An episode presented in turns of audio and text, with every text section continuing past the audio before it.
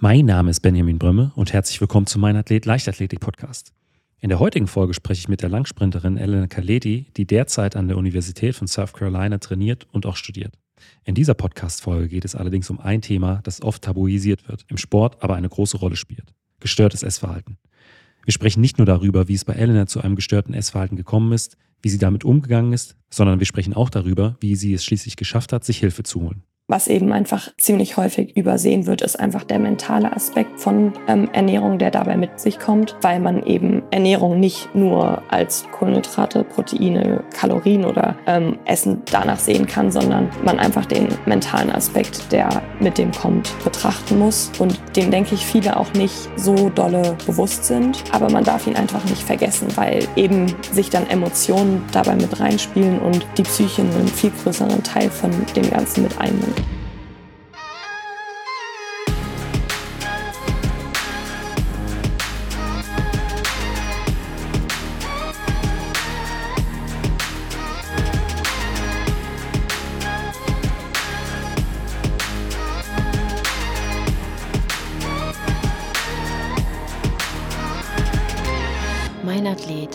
Leichtathletik-Podcast aus Frankfurt am Main. Dann, ja, herzlich willkommen, Elena. Hallo. Ja, es freut mich, dass du äh, Zeit für eine gemeinsame Folge gefunden hast. Es ist tatsächlich mal wieder eine, die äh, nicht äh, innerhalb Deutschlands stattfindet. Und zwar, ich habe es eben schon im Intro angesprochen, du befindest dich äh, in den USA, in South Carolina. Magst du da vielleicht direkt mal so ein bisschen was zu erzählen? Genau, also ich bin an der University of South Carolina und mache hier meinen Master in Biomedical Science und ähm, bin eben gleichzeitig auch im Track-Team hier und hatte mich dafür letzten Herbst entschieden, meinen Master in den USA zu machen. Einfach weil vor allem ein wissenschaftsbasierter Master in Deutschland und Leistungssport extrem schwer ist zu kombinieren, da Laborarbeiten von neun Stunden am Tag normal sind und das eben hier in den USA möglich gemacht wird, dass ich trotzdem meinen Master machen kann und zu normalen, humanen Zeiten trainieren kann und eben meinen Fokus mehr auf den Sport haben kann, worüber ich sehr dankbar bin.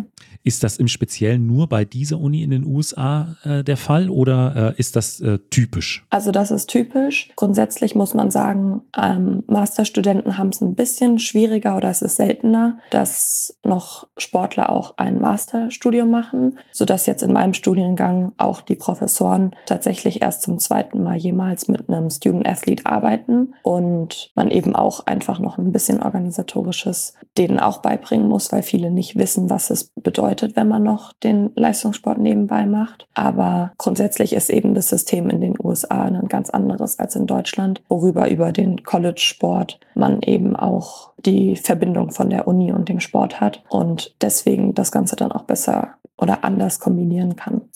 Du bist äh, 400 Meter Hürdensprinterin. Auch schon in, äh, in Deutschland längere Zeit gewesen oder hast du dich dann jetzt erst in den USA komplett darauf spezialisiert? Ich habe 2019 mit 400 Meter Hürden angefangen und habe davor Mehrkampf gemacht dann mal 400 Meter ausprobiert, weil ich ähm, aus gesundheitlichen Gründen ähm, nicht mehr werfen konnte. Und genau über die 400 Meter Hürden irgendwie dann meine Disziplin gefunden und bin jetzt in der Halle hier tatsächlich auch ein bisschen 800 und 400 Meter gelaufen und ähm, freue mich jetzt aber auch wieder draußen auf die 400 Meter Hürden zu gehen. Hm. Ich hatte es äh, auch im äh, Intro schon angesprochen. Es gibt äh, ein bestimmtes Thema, für das du dich auch besonders engagierst und das ganze Thema Ernährung, Gewicht und auch bestimmte Kommentare zu, zu diesen Themenbereichen, so dass es zu Problemen mit der Ernährung kommt oder gekommen ist. Magst du da vielleicht so ein bisschen was zu erzählen? Ja, sehr gerne, genau. Ich möchte vor allem eben das Stigma oder das Tabuthema Ernährung Essstörung oder gestörtes Essverhalten auch im Sport ansprechen, weil es etwas ist, was meiner Meinung nach viel zu sehr normalisiert wird und ich aus eigenen Erfahrungen und aber auch von vielen anderen Athleten in meinem Umfeld weiß, dass sie damit zu kämpfen haben und irgendwie keiner darüber redet oder bezieh beziehungsweise an sich jeder es normal scheinen lässt. Und das ist etwas, was ich eben, worüber ich sprechen möchte, was mir ganz wichtig ist, was ich mir gewünscht hätte, wenn jemand mit 15, 16 mir sowas gesagt hätte. Und dabei ist mir eben vor allem extrem wichtig, auch an Trainer die Message zu senden und denen zu sagen, was kleine Kommentare wie beispielsweise immer wieder das leichter ist besser oder wenn man sagt, überleg mal, wie viel schneller du wärst, wenn du jetzt zwei Kilogramm, fünf Kilogramm leichter wärst und dass eben solche Kommentare eine viel größeren Einfluss auf vor allem auch junge Leute in der Pubertät haben kann und eben Essstörungen oder wie ich auch das Wort mehr mag, gestörtes Essverhalten entwickeln können und das einfach ein extrem wichtiges Thema im professionellen oder Leistungssport ist, auch in der Leichtathletik oder in anderen Themen, aber irgendwie niemand darüber redet. Und mir eben wichtig ist, dass man die Message raussendet und sagt, hey, es gibt erstens, es gibt Leute, die damit Probleme haben, dass man nicht alleine ist und dass es aber nicht als normal angesehen werden sollte, sondern dass es auch anders geht. Du hast es eben schon angesprochen, äh, mit 15, 16 war das bei dir auch so ein Zeitraum, wo das für dich zu einem Thema wurde? Also dass äh, das eine Zeit war, in der du da äh, vermutlich dann den ein oder anderen Spruch wahrscheinlich von äh, deiner Trainerin, Trainer bekommen hast oder von, von Teamkameraden, Teamkameraden? Genau, also vom sportlichen Umfeld gab es Kommentare wie entweder, dass Zucker langsam macht und eben immer wieder Kommentare darauf bezogen, dass man besser ist, wenn man leichter ist und eben stark auf Ernährung bezogen, wirklich stark den Körper runter reduziert, dass letztendlich das Gewicht an sich der einzige Faktor wäre, der einem Leistung erbringt, war dann am Ende die Message, die für mich quasi als 15-Jährige angekommen ist und ähm, eben dieser Riesenfokus auf Gewicht, auf Ernährung und das da ganz extrem für mich sich dann es eingestellt hat, dass es gutes und böses Essen gibt und ich auf keinen Fall irgendwie mal was in Anführungszeichen ungesünderes essen dürfte und man eben als Sportler alles macht, um besser zu werden und sich verbessern möchte und dann natürlich auch der Ernährungspunkt etwas ist, der einfach auch damit reinspielt, aber man eben aufpassen muss, dass es nicht ins Extreme kommt und eben der Sport weiterhin im Fokus bleibt und nicht das Gewicht der einzige einzige Faktor ist, der einem Leistung bringt. Weil das ist eben nicht der Fall. Weil ohne das Training und ohne Tempoläufe und ohne gesund zu sein, kann man keine Leistung bringen.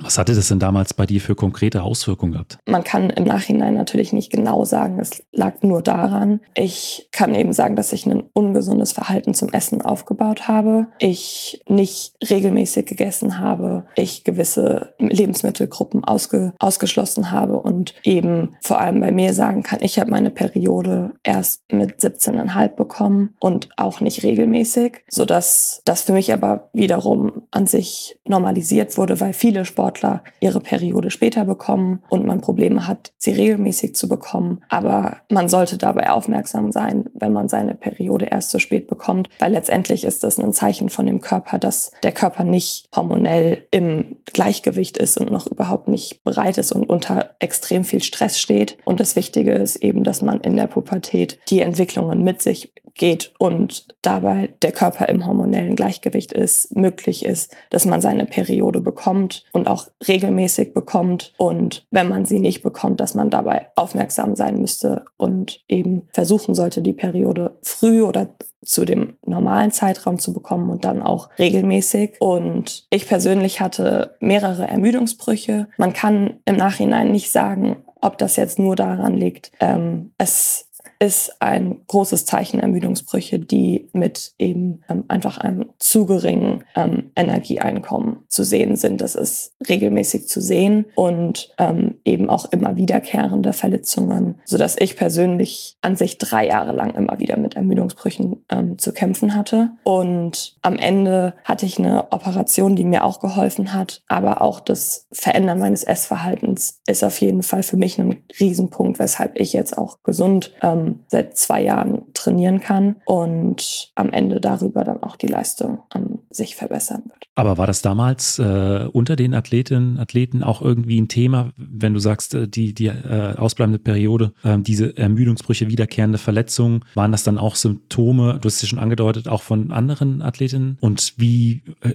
sahen da die Gespräche untereinander aus? Also wurde das als irgendwie dann normal erachtet? Genau, also ich weiß von mehreren ähm, aus meinem näheren Umfeld, dass sie eben auch ihre Periode sehr spät bekommen haben oder man über ähm, die Pille ähm, nachhelfen musste, damit sie ihre Periode bekommen. Und das wurde aber nie wirklich als extrem negativ dargestellt, sondern das wurde einfach als normal für mich dargestellt. Und ich habe mir dabei auch nichts gedacht und dadurch haben wir da auch nicht großartig Gespräche drüber geführt, weil wir uns nicht im Klaren waren oder ich mir einfach auch nicht bewusst war, dass ähm, das schlecht ist, auch wenn sich das verrückt anhört im Nachhinein und auch über in Anführungszeichen Gewicht machen oder dass man Gewicht verlieren soll und darüber seine Ernährung verändert, habe ich mit vielen geredet und das war aber für uns alle an sich auch normal und nicht als problematisch angesehen. Aber in dem Moment ist mir auch nicht bewusst gewesen, wie viel das am Ende auch in meinem Kopf und mental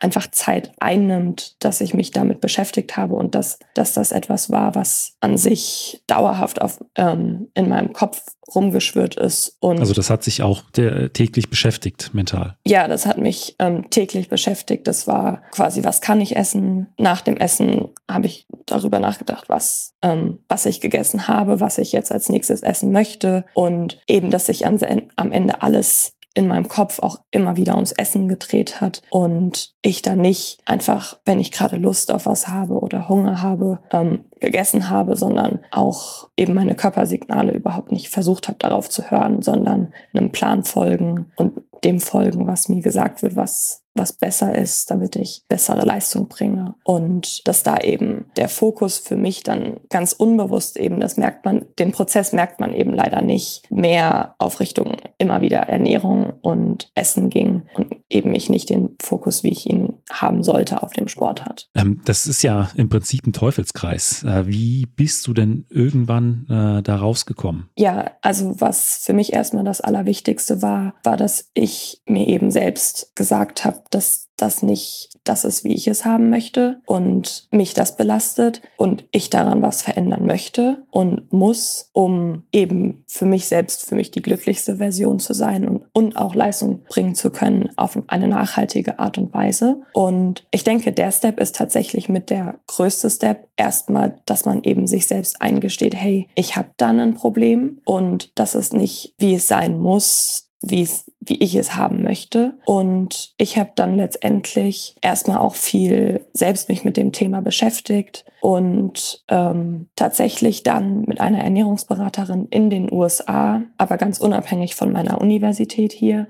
ähm, zusammengearbeitet, da sie sich darauf spezialisiert hat, ähm, Sportlerinnen mit gestörten Essverhalten, Essstörungen zu helfen. Und das Ganze war ähm, über ein Online-Programm und auch mit direkter ähm, Arbeit mit ihr und habe dann eben darüber erstmal auch extrem viel über Ernährung neu gelernt und eben gelernt, wie viel ähm, Energie man als Sportler auch braucht. Quasi ähm, irgendwo auch neu gelernt, dass man wieder auf seinen Körper hört, ähm, dass der Körper einem extrem viele Körpersignale sendet und einem sagt, was man braucht, was man möchte und ähm, eben der einem dann auch zeigt, hey, ich brauche mehr Kohlenhydrate, ähm, ich brauche das und wenn man eben Hunger hat, dass man ähm, Essen braucht und habe darüber dann mit ihr ähm, gearbeitet, habe angefangen wieder für mich Ernährungsgruppen auch eins ähm, zu etablieren, die ich lange Zeit nicht gegessen habe und mir einfach keine Restriktionen mehr zu machen und mir selbst jedes Essen zu erlauben. Aber äh, war das damals ein, äh, ein, schleichender Prozess, in dem du dann erkannt hast, okay, ich muss hier was ändern oder gab es da einen Schlüsselmoment, nachdem du gesagt hast, okay, äh, bis hierhin und nicht weiter, ich muss mir jetzt Hilfe suchen? Ähm, für mich war es eher ein schleichender Prozess, da ich doch mir lange es nicht so richtig quasi zugegeben habe, dass, dass das nicht so weitergeht. Und ich habe angefangen, Podcasts zu hören und hatte eine Podcast-Folge, wo ich dann quasi gehört, gemerkt habe, so hey, ich schaffe das nicht alleine. Und das ist doch mehr, als ich mir selbst zugegeben habe. Und es ist einfach ein Problem, an dem ich auch mit Hilfe arbeiten muss und nicht alleine eine halbe Sache machen kann, sondern eben wirklich einfach nach Hilfe ähm, suchen und dann das Ganze auch zu machen und dazu zu stehen. Das ist äh, auch was, was du anderen mit äh, an die Hand geben würdest, äh, sich da äh, externe Hilfe zu holen, weil ich könnte mir vorstellen, dass äh, oft dann das Ganze erstmal äh, versucht wird, alleine in den Griff zu bekommen. Also es ist möglich, es alleine in den Griff zu bekommen. Ich würde sagen, darüber, dass man sich externe Hilfe holt, kann man den ganzen Prozess extrem beschleunigen und eben da es einfach ein gestörtes Denkverhalten mit dazu ist, weil es extrem viel die mentale Seite von dem Ganzen ist, ist es extrem schwer, sich selbst wirklich solche Challenges auch zu geben und den Prozess komplett alleine zu machen. Weshalb ich sagen würde, dass mit externer Hilfe es einfacher ist. Aber eben der größte Punkt erstmal ist, dass man merkt und sich selbst zugesteht, dass ähm, da etwas ist, dass das nicht ein normales Essverhalten ist und ähm, man daran arbeiten möchte. Und dann ist es natürlich auch einmal von der Person abhängig und auch von der Ausprägung abhängig, von dem Zeitraum, wie lange man schon Probleme damit hätte, hat, ähm, inwiefern man sich dann Hilfe sucht oder mit wem man arbeitet, ob man mit einer Sportpsychologin, normalen Psychologin ähm, arbeitet, nur einer Ernährungsberaterin. Da gibt es ganz verschiedene Möglichkeiten und ich würde sagen, grundsätzlich ist einfach das daran arbeiten wichtig und über externe Faktoren oder externe Hilfe wird man dabei eben unterstützt. Bist du da heute noch im Austausch mit deinen ehemaligen äh, Trainingskollegen? Ähm, ja, ich bin noch weiterhin ähm, im Austausch mit und habe eben auch selbst lange nicht, nicht darüber geredet, aber mich jetzt dazu entschlossen, dass ich das ganz öffentlich machen möchte, weil ich einmal hoffe, dass darüber andere, die in dem gleichen Punkt sind, in dem ich war, sich eben Hilfe holen und auch vor allem, dass Trainern und dem ganzen sportlichen Umfeld bewusst wird, was das Ganze für Folgen hat und auch, dass Jüngere nie dadurch müssen. Ist ja auch so ein Stück weit an Eltern gerichtet, also dass man vielleicht so ein bisschen doch mehr auf die Warnsignale äh, achtet, die es dann ja auch geben muss äh, und dann am besten auch interveniert, weil äh, du hast angesprochen, das ist ja dann auch ein langwieriger Prozess, bis man dann wieder zu einem normalen Essverhalten äh, zurückgekommen ist. Ist das auch heute noch etwas, äh, an dem du proaktiv arbeitest oder ist das, ähm, wenn mal dieses Bewusstsein wieder dafür da ist oder geschaffen wurde, ich sag mal, ein, ein Selbstläufer? Genau, also für Eltern ist es eben auch wichtig, dass sie auf Signale achten. Für Eltern persönlich weiß ich, es ist extrem schwierig, weil wenn die Trainer, die oder andere aus dem Umfeld Kindern bestimmte Sachen sagen, macht man das und es ist extrem schwierig für Eltern dann da einzugreifen. Und zu dem, zu der Frage, wie es mir jetzt quasi geht, also ich bin immer noch in einem Prozess und ich arbeite auch immer noch daran. Es ist nicht so, dass man, dass es ein kompletter Selbstläufer ist, sondern ich eben auch weiterhin dabei bin, quasi weiterhin zu lernen, auf meinen Körper zu hören, zu lernen, welche Lebensmittel kommen, kommen mir am besten, wann möchte ich was und auch weiterhin, dass ich eben keine emotionale Beziehung zu ähm, bestimmten Lebensmitteln habe und dort nicht irgendwie gewisse Lebensmittel, wenn ich die esse, ähm, Stressreaktionen habe. Das ist auch immer noch was, woran ich arbeite und einfach was, was ein Prozess ist. Aber wenn ich mir angucke, wo ich vor ähm, ein, zwei Jahren war, bin ich auf jeden Fall an einem deutlich besseren Punkt. Ich glaube, im Zweifel geht es dann auch darum, die Trainingsgruppe zu verlassen, äh, vielleicht auch den Verein zu wechseln, um auch, glaube so dann aus so einem, ja, dann vielleicht auch toxischen Umfeld herauszukommen. Weil äh, das ist so, glaube ich, auch das, was der Kern deiner Botschaft, was ich so ein bisschen raushöre, dass halt schon sehr, sehr viel von außen da auf äh, junge Athletinnen und Athleten aufgetragen wird. Und ich glaube, das ist auch was, was man vielleicht Eltern auch so schwer es sein mag, vielleicht mit auf den Weg geben sollte, dass das eventuell auch dann eine Möglichkeit sein kann, zu sagen, okay, bis hierhin und nicht weiter, um mein mein, um mein Kind zu schützen. Ja, genau. Es ist eben, grundsätzlich wird aber das Problem, denke ich, an sich nur gelöst, wenn sich die Art vom sportlichen Umfeld und die Art von den Messages, die dabei gegeben werden, verändern und eben man deutlich vorsichtiger dabei ist, was gesagt wird, wie es gesagt wird und eben nicht einfach gesagt wird, verliere ein bisschen Gewicht, ohne großartig dabei zu helfen oder zu, sondern wenn man was machen möchte, sollte man mit den dafür ausgebildeten Personen daran arbeiten und nicht Hilfe von oder Informationen von Menschen bekommen, die eben das Ganze nicht studiert haben, sondern man sollte sich dann an richtige ähm, Ernährungsberater wenden, da die letztendlich wissen, was der Körper braucht und einfach weil die Konsequenzen so weitreichend sein können, nur weil da, ich sag mal, äh, ein, ein, der ein oder andere Spruch gefallen ist. Genau, es ist es eben so, dass kleine Sprüche, die ja überhaupt nicht darauf ausgelegt waren, dass sowas am Ende dann entsteht oder passiert, aber eben weitreichende Probleme haben können. Und was eben einfach ziemlich häufig übersehen wird, ist einfach der mentale Aspekt von ähm, Ernährung, der dabei mit sich kommt, weil man eben Ernährung nicht nur als Kohlenhydrate, Proteine, Kalorien oder ähm, Essen danach sehen kann, sondern man einfach den mentalen Aspekt, der mit dem kommt, betrachten muss. Und dem denke ich viele auch nicht so dolle bewusst sind. Aber man darf ihn einfach nicht vergessen, weil eben sich dann Emotionen dabei mit reinspielen und die Psyche einen viel größeren Teil von dem Ganzen mit einnimmt. Wir haben ja dann auch eben so ein bisschen darüber gesprochen, äh, dass es mental auch eine extreme Belastung irgendwann wird und sich auch dieses Mindset rund um das Thema Ernährung dann auch komplett verändert. Hat sich das dann, wenn äh, es dann auch auf der Waage sich irgendwie zu einer Veränderung, äh, wenn es auf der Waage zu einer Veränderung geführt hat, dann auch wieder, ich sag mal, die Gedanken, die ums Essen gespielt haben, sich ums Essen gedreht haben, auch wieder verändert?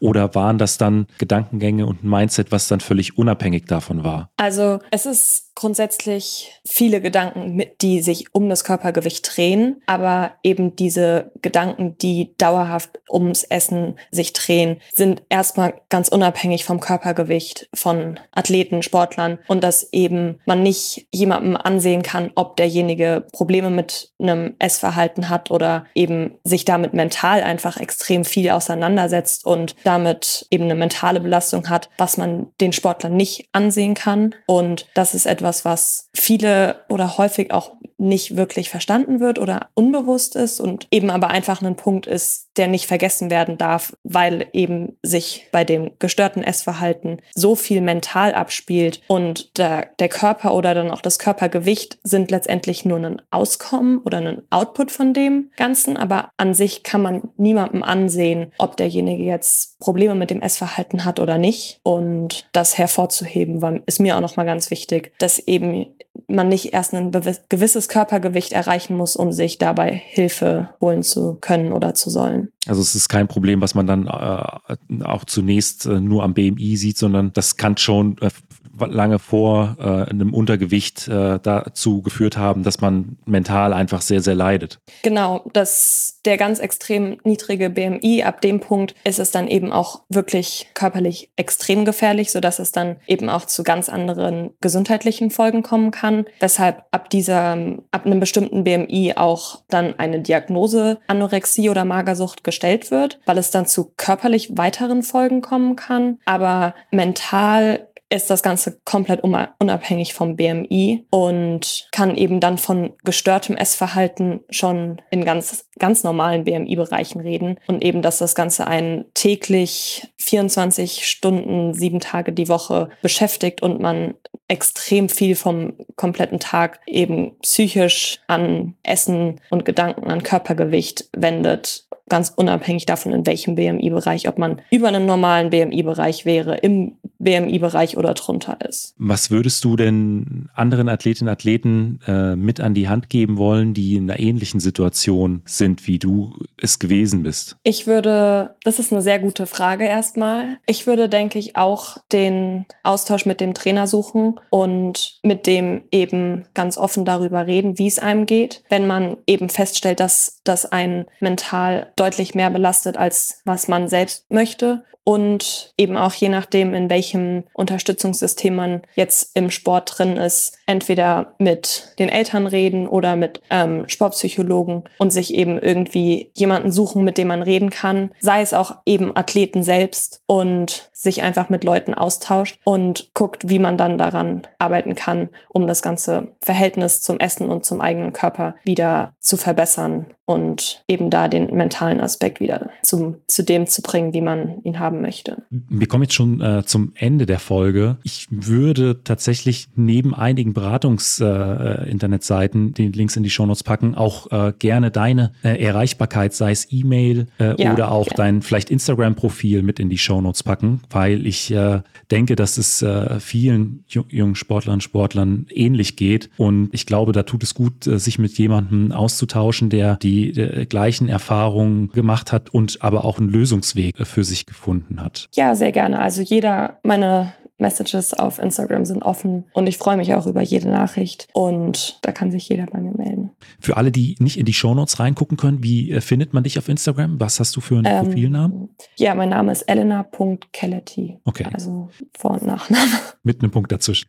genau. Dann, äh, Elena, nochmal vielen, vielen Dank, dass du äh, dir die Zeit für die gemeinsame Folge genommen hast. Es ist ein sehr, sehr wichtiges Thema und an dieser Stelle nochmal, ich werde einige Links in die Shownotes reinpacken und wenn ihr den Austausch sucht, äh, schreibt Elena gerne über, äh, über Instagram an. Ja, vielen Dank, dass du mir die Plattform gegeben hast und mir ermöglicht hast, dabei nochmal einfach mehr Aufmerksam auf das Thema zu bringen.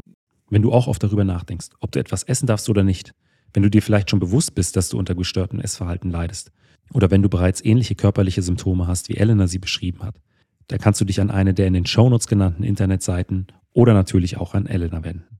Vielen Dank und bis zum nächsten Mal.